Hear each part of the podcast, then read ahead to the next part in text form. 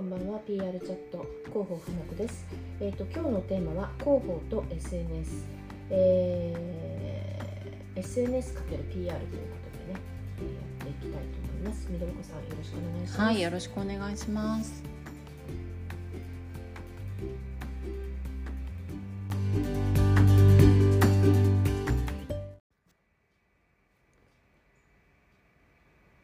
ですね企業候補が力を入れたいと思うトップにランクインされてくるのが必ずトップがメディア対応なんですけど、はい、デジタル PR も常に並んでくるようになりましたね。とはいえ候補にはリスクが多い SNS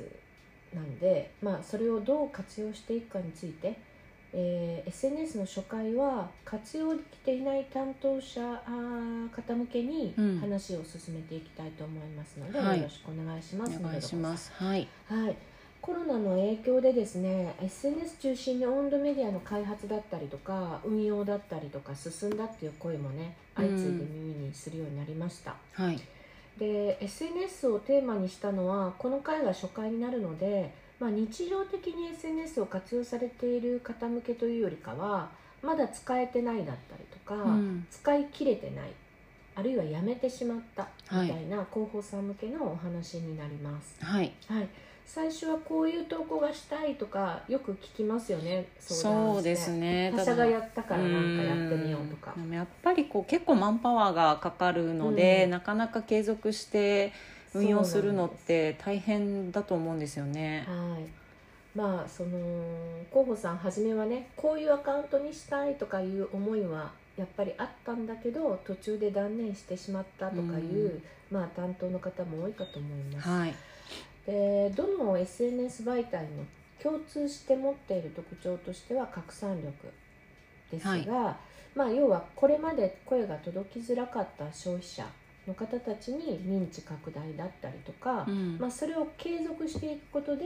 自社のブランディングのこの両方のメリットがありますよね。うんうん、はい、そうですね、はい、その拡散力って一言で言っても、まあ、例えばよく言われる Facebook、Twitter、インスタとか最近では TikTok とかありますけど、うん、まあ、どれがその企業に合ってるのかっていうのはよくよく検討しないとですねそうですね、うん、特徴が全然また違いますしねあの属性も違いますからね。はい、でうち、まあ、リベルででもですね SNS×PR というサービスを提供してるんですけれども、はい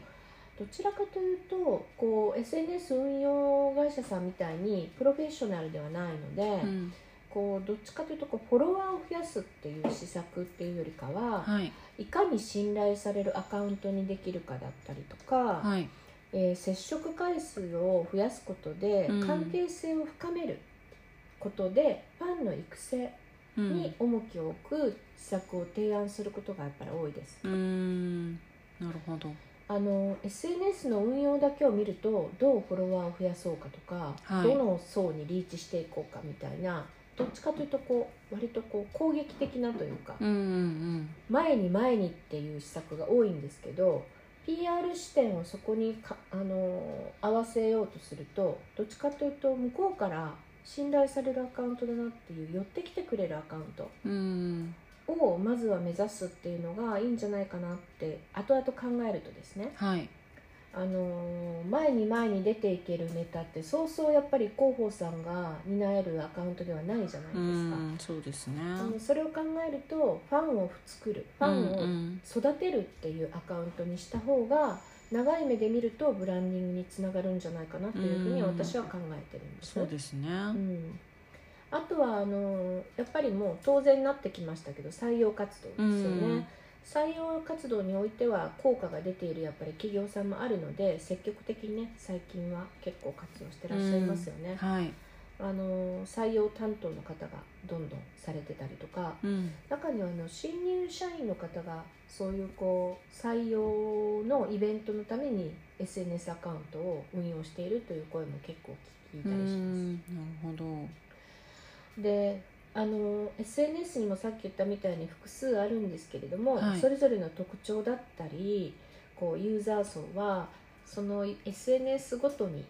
異なってきます。うんで複数の SNS を使って広い範囲の消費者にアプローチができることがもう本当理想なんですけれども、はい慣れてない間はやみくもに更新とかあのアカウント開設するっていうことだけではですねその効果をやっぱり得ることは難しいですよね。はいで全てこう中途半端に終わってしまうというようなことがあるのでどんなユーザー層に何を発信したいのかターゲットをはっきりさせてその目的に合った SNS を選択して徐々に広げていくっていうそういったこう戦略的に運用することがうんやっぱり企業広報で考えると成功を握る鍵なんじゃないかなというふうに思います。はいはい例えばなんかどういうものはどういうものに効果的みたいなうんうんうっんてあありりますよますかね。はいあのーまあ、細かく言っていくとですね例えば Facebook は皆さんご自身でもされている企業候補さんやっぱりいらっしゃると思います、はいで、まあ、ビジネスマンとか IT 系の方とかも結構使ってらっしゃるんですけど、まあ、これはもう平日に投稿するのがベストですし、うんまあ、更新頻度は週のそうですね3回から5回ぐらいが多い方だと思いますうんで更新頻度が投稿頻度が高くなるにつれてユーザーの反応率が下がる傾向にあるのが Facebook なんですそようなんですか逆なんですよねへでまえた Facebook ってタイムラインが一社の投稿で埋め尽くされることを嫌うんですよ、うんうんうんう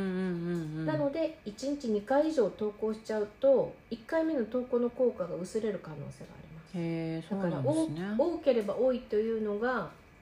Facebook は逆なんですよ多ければいいってことではないんですかないはいへえで、えー、Twitter はですね逆ですね情報量が命う1ん日10回以上投稿しても構わないというされてます、はいでおすすめの投稿頻度って毎日1投稿なんですけど、はいまあ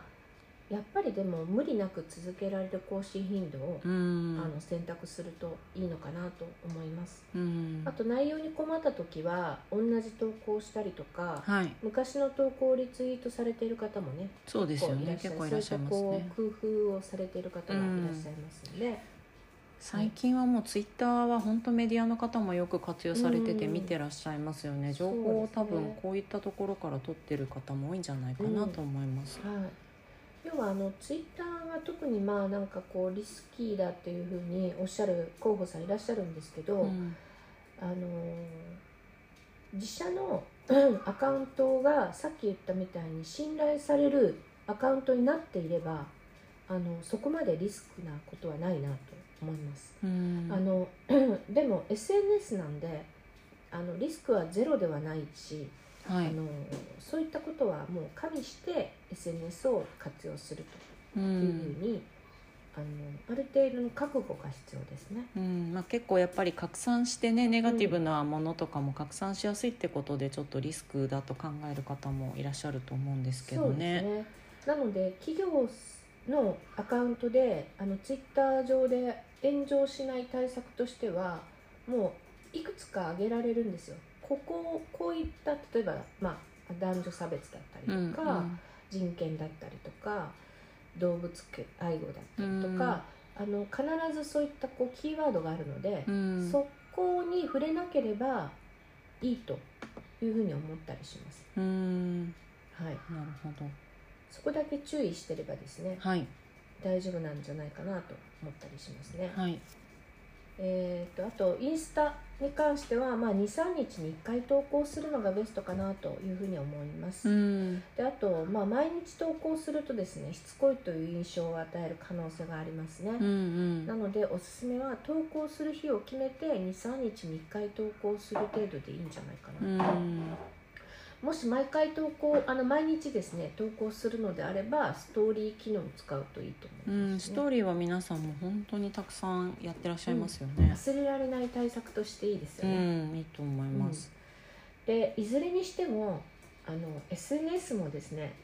皆さん気づかれてると思うんですけど、はい PR 視点と同じなんです結う局ん良い例はまるまるお役立ちノウハウなどを見る人にとって利益のある発信うん、誰でも見ますしはい、リスクになることはそんなにないですよねそうですね。悪い例は「まるが新発売されました」とか、うん新サービスこんなのです」というもう全くの企業目線の発信うんこれは悪い例ですね、うんなので SNS も PR と同じなんだなっていうふうにあの特別なものじゃないっていうふうにまずは覚悟されるのがいいんじゃないかなと思います。はいまあ、毎日投稿はなとか運用するマンパワーがないなとかあとネタどうしようっていう担当者さん はまずはこう何かのキャンペーンのためだけのアカウントをちょっと作ってみるっていうふうにトライしてみていただければなとう思いんますね。であの弊社もよくサービスでやるんですがそのツイッターとか特にあの投稿していくとかあの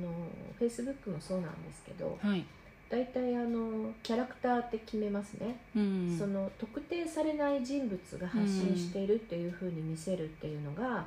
あのまあ、自社を助けることになるんですけれども、はい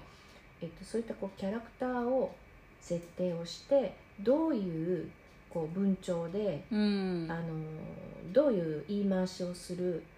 あのキャラクターなのかみたいなところを事前に全部固めておく、うんううんん、で